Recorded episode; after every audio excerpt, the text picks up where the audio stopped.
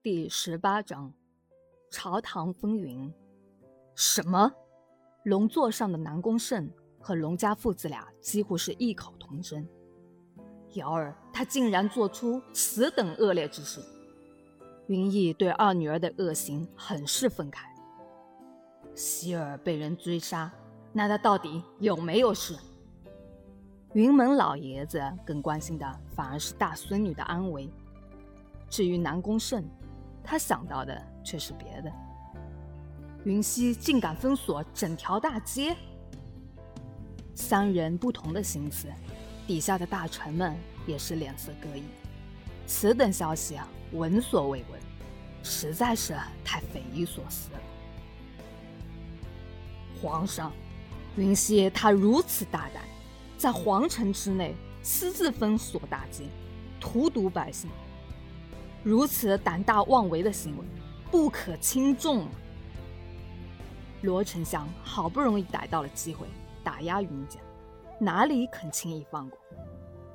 柳尚书立即附和道：“是啊，皇上，云家包庇女儿，企图蒙骗皇上，让女儿嫁入皇家，其心险恶，请皇上将云家之人一并问罪。”其余丞相一派的人也跟着纷纷抨击云家父子，整个大殿一时之间变得热闹非凡。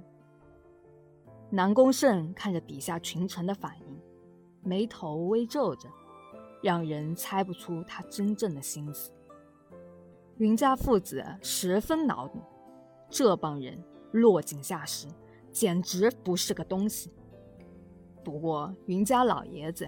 心里更为关心的，反而是自家孙女的安危，还有他未曾门面的曾孙。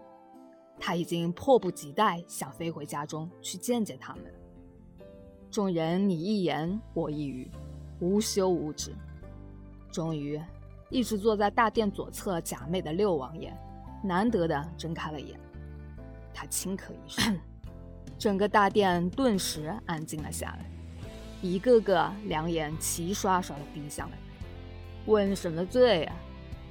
青阳城许久没有热闹看了，云家的小丫头多有意思。你们这些人别整理啊，没事找事，还是赶紧想想怎么在新秀争霸赛上让南西国取胜吧。六王爷的声音懒洋洋的，却在无形之中。透散着一种威慑力。他是南西国唯一一个被皇帝赐座上朝的王爷，身份显赫无比。平日里早朝，他都是不言不语的，也不和哪个大臣相交，可谓是独善其身。今日不知为何突然开了口，而且还是为云家说话。这让罗丞相等人很是不解。云门感激地朝着六王爷拜了一拜，随即又上拜道：“皇上，请容老臣先探明事情的真相，必定给皇上一个满意的答复。”南宫胜揉了揉额头，有些头疼，挥了挥手道：“去吧。”庆阳城中一家客栈，云小莫趴在床头，鼓着腮帮，眉头紧锁，一抹阴霾笼罩着他，让人看着疼惜。自从下午的事发生后，他就一直闷闷不乐的，失去了往日里的童真。小莫在想什么？东方云翔坐在他的身侧，关切的问道。祥叔叔，我是不是野种？为什么大家都说我是野种？东方云翔心中一疼，揉揉他的脑袋。小莫，人生在世，最重要的就是无愧于心。只要你问心无愧，别人说什么，你何必在乎？你娘亲她独自一人，生你育你很不容易。你是小男子汉了，应该有所担当。从现在开始就努力念书、习武，长大后成为一个顶天立地的男儿，来保护你的娘亲，知道吗？”云小莫若有所悟，闪动着大大的眼珠子，点头道：“嗯，我知道了。”云溪刚走到房门口，恰好听到了这一番话，心头猛然一酸，眼底不禁有了些失意。他自认是个冷情之人，很少动情，然而和儿子朝夕相处五年。这份母子之间的真情，让他沉醉其中。这孩子来得太突然，打得他措手不及。一开始啊，他还无法接受这个事实。可是日子久了，他是真真切切的融入到了母亲这个角色中。云娘子，你怎么站在这里？荣伯突然出现在了身后。云溪撇头，不动声色的拭去眼角的泪水。他推门而入，迈步走向了床边。小莫，别总在这里啊，打扰东方公子啊！快跟娘回房去。哦，祥叔叔，那我走了。云小莫乖乖地爬下了床。东方云翔轻柔地微笑着。目光触及云溪时，见到他眼睛上边浮着一抹雾气，顿时明白了什么，心底也跟着微颤了下。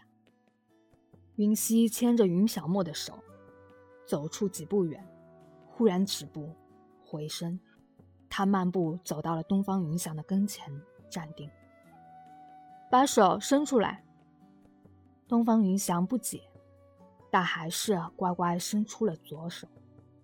他定定地凝视着云溪，他的身上就是有这么一种神奇的力量，让他无法拒绝他的任何要求，素手探上了他的脉息。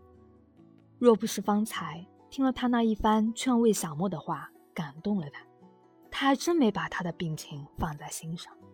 这世上的人这么多。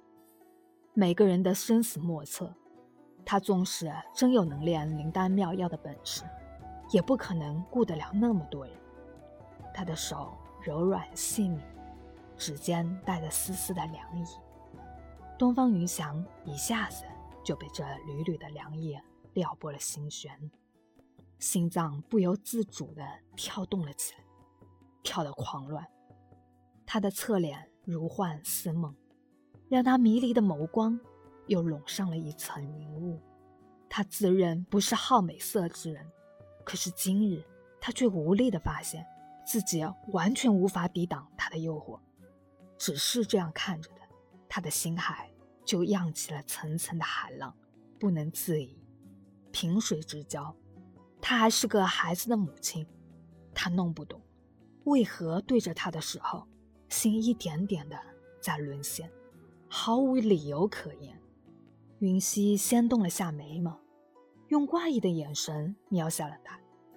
这哪里还是正常人的脉搏？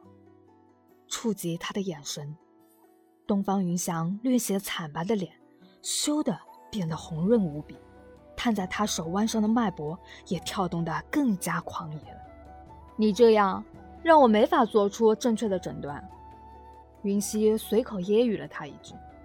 这男人给他印象很沉稳，很睿智，很有洞察力。